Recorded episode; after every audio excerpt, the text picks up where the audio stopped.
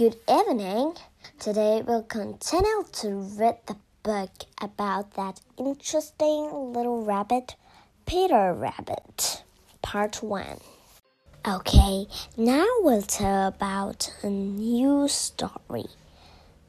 This is Part 2 The Tale of Benjamin Bunny.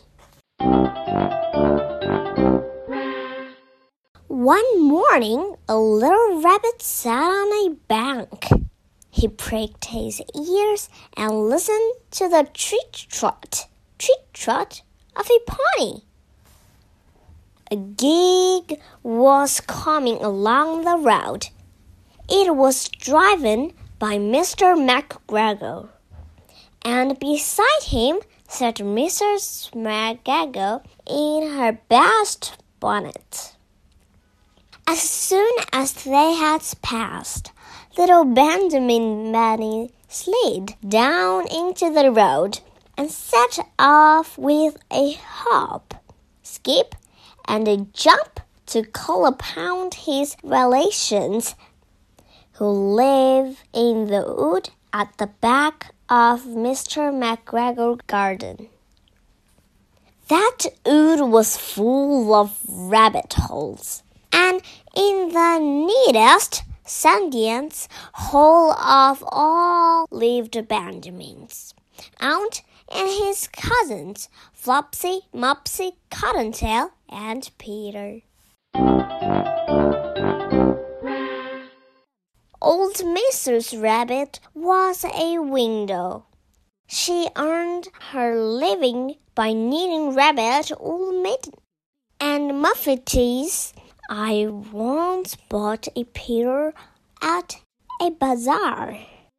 She also sold herbs and rosemary tea and rabbit tobacco, which is what we call lavender. Little Benjamin did not very much want to see his aunt. He came around the back the fir tree and nearly tumbled upon the top of his cousin Peter. Peter was sitting by himself. He looked poorly and was dressed in a red cotton pocket handkerchief.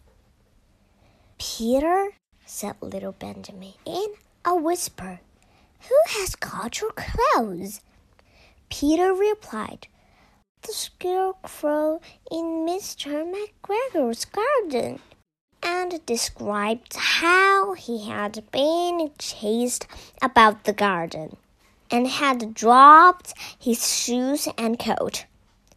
Little Benjamin sat down beside his cousin and assured him that Mr. McGregor had gone out in a gig, and Mrs. McGregor also and certainly for the day because she was wearing her best bonnet. Peter said he hoped that it would rain.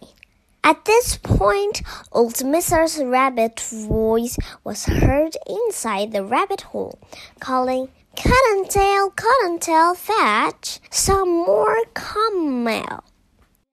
Peter said he thought he might feel better if he went for a walk. They went away hand in hand and got a pound the flat top of the wall at the bottom of the wood. From here, they looked down into Mr. McGregor's garden. Peter's coat and shoes were plainly to be seen upon the scarecrow, topped with an old tam o' shanter of Mr. McGregor. Little Benjamin thought it spoils people's clothes to squeeze under a gate. The proper way to get in is to climb down a pear tree. Peter fell down a head first, but it was of no consequence. at the bed below was newly raked and quite soft. It had been sown with lettuces. The left a great many odd little footmarks all over the bed, especially little Benjamin, who was wearing clogs. Little Benjamin that the first thing to be done was to get back Peter's clothes in order that they might be able to use the pocket handkerchief. They took them off the scarecrow. There had been rain during the night. There was water in the shoes, and the coat was somewhat shrunk. Benjamin tried on the tam o' shanter, but it was too big for him. Then he suggested that they should fill the pocket handkerchief with onions as a little present for his aunt. Peter did not seem to be enjoying himself. He kept hearing noises. Benjamin, on the contrary, was perfectly at home and ate a lettuce leaf.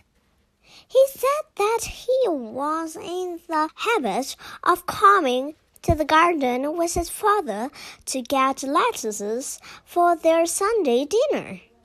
The name of little Benjamin's papa was old Mr. Benjamin Bunny. The lettuces certainly were very fine. Peter did not eat anything. He said he should like to go home. Presently, he dropped off the onions. Little Benjamin thought that it was not possible to get back up the pear tree with a load of vegetables. He led the way boldly towards the other end of the garden. They went along a little walk on planks under a sunny red brick wall.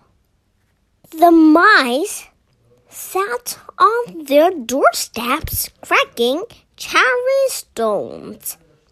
They winked at Peter Rabbit and little Benjamin Bunny. Presently, Peter let the pocket handkerchief go again. They got amongst flower pots and frames and tops. Peter heard noises worse than ever. His eyes were as big as lollipops. He was a step or two in front of his cousin when he suddenly stopped. This is what those little rabbits round that corner. Little Benjamin took one leg, and then in half a minute, less than no time, he hid himself and Peter and the onions underneath a large basket. The cat got up and stretched herself and came and sniffed at the basket.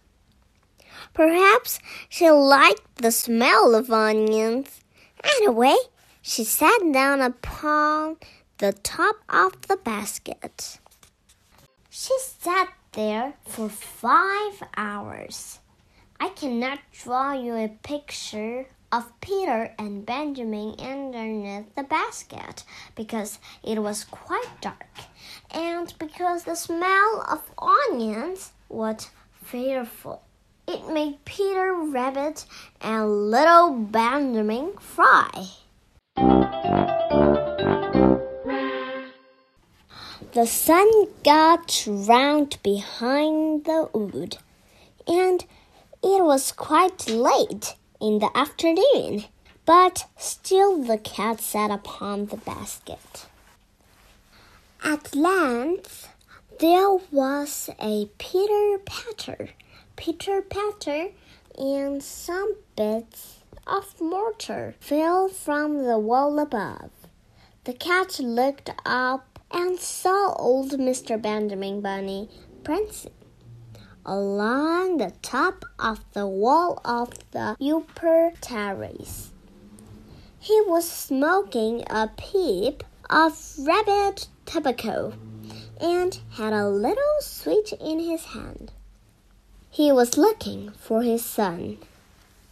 Old Mr. Bunny had no opinion whatever of cats.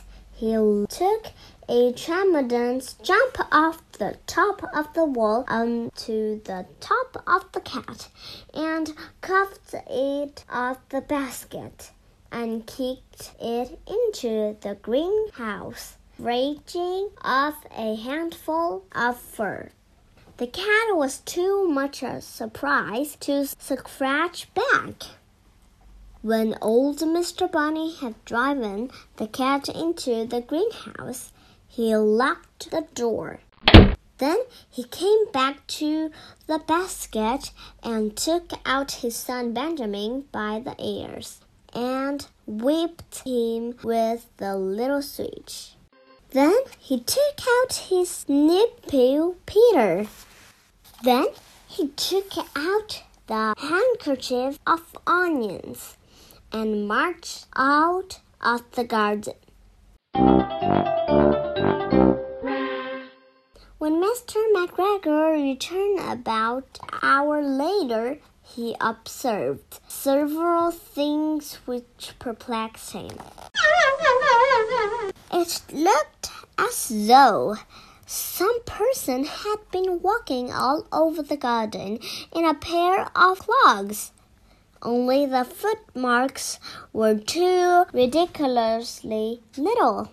Also, he could not understand how the cat could have managed to shut herself up inside the greenhouse, locking the door upon the outside. When Peter got home, his mother forgave him because she was so glad to see that he had found his shoes and coat. Cottontail and Peter folded up the pocket handkerchief, and old Mrs. Rabbit strung up the onions and hung them from the kitchen ceiling with the bunches of herbs and the rabbit tobacco. All right, today I just read it here. To be continued. The Tale of Peter Rabbit. Part 2 about Little Rabbit Benjamin.